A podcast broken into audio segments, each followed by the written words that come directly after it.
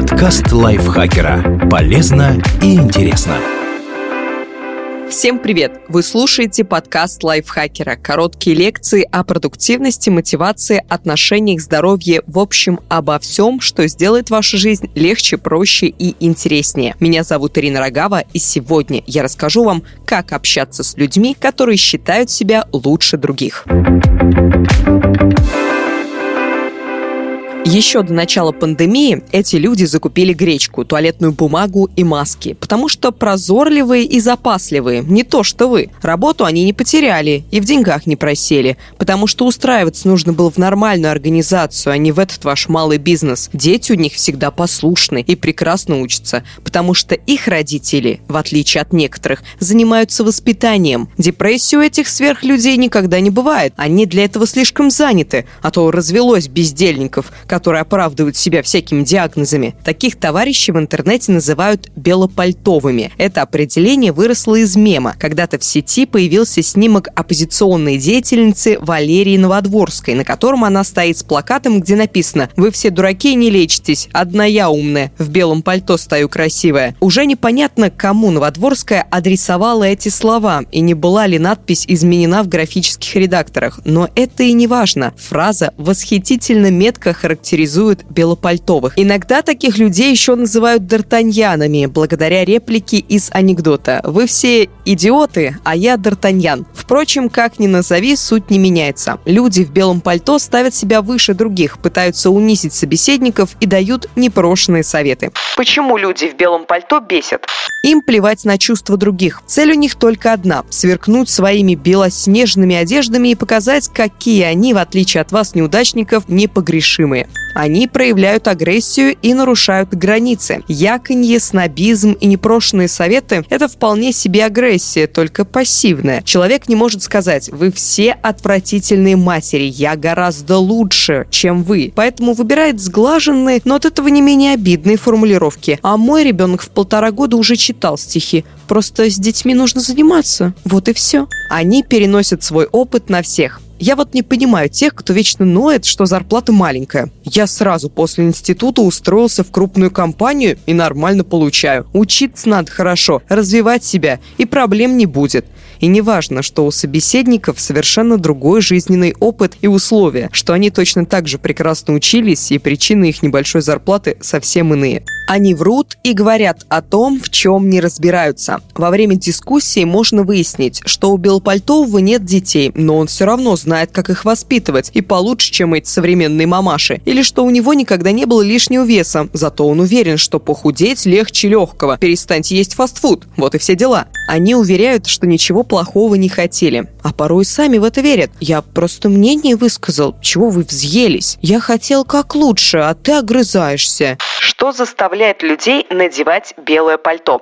Они попадают в ловушки мышления. Например, из-за фундаментальной ошибки атрибуции. Мы считаем, что с нами неудачи случаются, потому что так сложились внешние обстоятельства, а с другими, потому что они сами виноваты. Если я провалил экзамен, это преподаватель меня не любит. Если кто-то другой, это он просто подготовился плохо. Похожим образом работает и другая ловушка – эффект участника-наблюдателя. Когда мы смотрим на человека со стороны, то оцениваем только его самого и его поступки, то есть диспозиционные факторы. А когда когда находимся внутри ситуации, перемещаем фокус внимания на внешние обстоятельства, экспозиционные факторы. Еще одно когнитивное искажение, которое действует на человека в белом пальто. Это ошибка выжившего. Из-за нее нам кажется, что раз у нас что-то получилось, значит и у всех остальных должно. При этом мы игнорируем, что обстоятельства могут сильно отличаться. Классический пример ошибки выжившего – проводить параллели с миллиардерами и говорить, что раз Стив Джобс открыл компанию в гараже, а потом вырастил из нее такого гиганта, значит любому это под силу.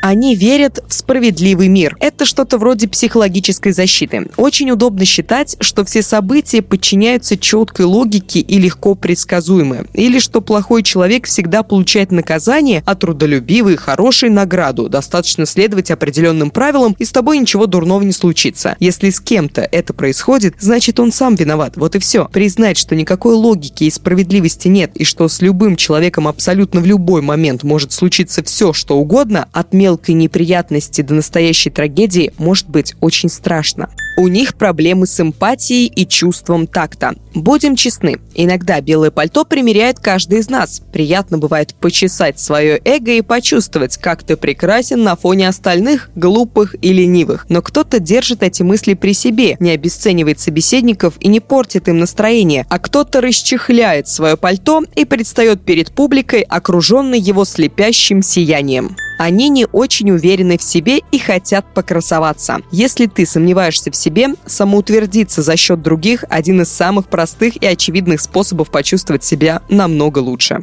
Как вести себя с людьми в белом пальто? Подскажет нам кризисный психолог Татьяна Плункен. Хорошо, если есть возможность разобраться с собственными чувствами, говорит Татьяна. Что со мной сейчас происходит? Как я на это реагирую? Какие именно слова вызвали у меня эти чувства? Какие мои ценности были задеты? Полезно вспомнить, что вы имеете право на любые чувства, и именно они могут указывать вам на то, что происходит. К примеру, гневом и злостью мы часто реагируем на нарушение границ. Мне наступили на ногу в трамвае, конечно, я буду негодовать. Белопальтовые высказывания – явное вторжение в личное пространство, и вы имеете право не только негодовать, но и испытывать массу других чувств. Есть некоторая вероятность, что собеседник оступился непреднамеренно. Тогда можно сообщить, какую реакцию у вас вызывают его слова и призвать к порядку. Стоит использовать «я-высказывание», в котором речь идет не о том, как вы бы хотели назвать собеседника в этой истории, а именно о вас и вашей реакции в ответ на услышанное. Если человек не хотел вас задеть, возможно, он извинится и поменяет тактику коммуникации. Если это не помогло, вариантов может быть несколько. В интернете, конечно, проще всего проигнорировать человека или вовсе забанить вступать в длинную эмоциональную переписку не стоит. Скорее всего, это только отнимет у вас время и силы, а результата не принесет. В реальности, если человек вам не близок и не сильно дорог, тоже можно прекратить разговор или перевести его на другую тему. Возможные варианты – уйти в другое помещение или демонстративно начать читать книгу, если человек не понял, что вы действительно вышли из контакта. Помните, что человек в белом пальто не стремится помочь вам своими высказываниями или найти верное решение проблемы. Скорее всего, он просто просто поднимает собственную самооценку за счет унижения других и сравнения не в их пользу. Поэтому про открытый и честный разговор о том, что происходит, чаще всего речи не идет.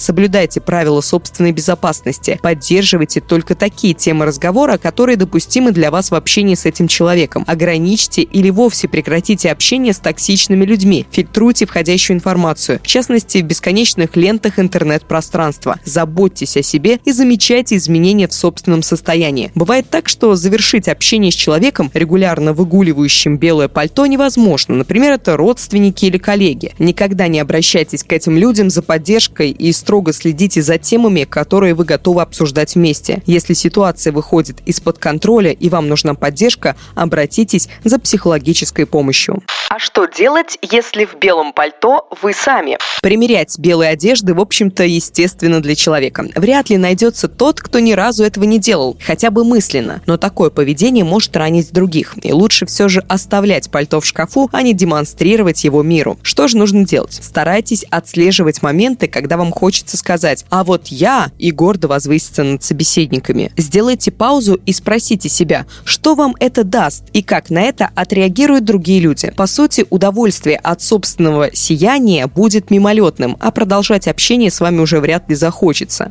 Не говорите о том, в чем не разбираетесь на практике. Старайтесь рассказывать о своем опыте, предварительно узнав, уместно ли это, а не раздавать советы и указания. Мой ребенок обычно довольно спокойный и послушный, но у меня есть пара приемчиков, чтобы справиться с его капризами. Если хочешь, могу рассказать. Если очень хочется поделиться своими успехами и заявить о том, какой вы классный, делайте это в уважительной форме, не унижая и не обесценивая других. Представляешь, а я всегда закупаю продукты на пару месяцев вперед. И во время карантина это меня выручило. Часто белое пальто надевают, когда не хватает признания. Подумайте, как еще вы можете его получить? Например, на работе попросите обратную связь у руководителя. Дома поговорите с семьей и объясните, что вам хочется хочется, чтобы вас почаще хвалили. Если занимаетесь хобби, поделитесь результатами в социальных сетях. Обязательно найдется хотя бы пара человек, которые оценят ваши достижения. Этот текст написал Ась Плошкина. Ей огромное за него спасибо вам. Спасибо, что дослушали выпуск до конца. Не забывайте ставить лайки и звездочки нашему подкасту, заходить в чат подкастов лайфхакера в Телеграме. Ссылка на него будет в описании этого выпуска. Пишите комментарии, делитесь выпусками с своими друзьями в социальных сетях. А я с вами прощаюсь. Пока-пока. Подкаст лайфхакера. Полезно и интересно.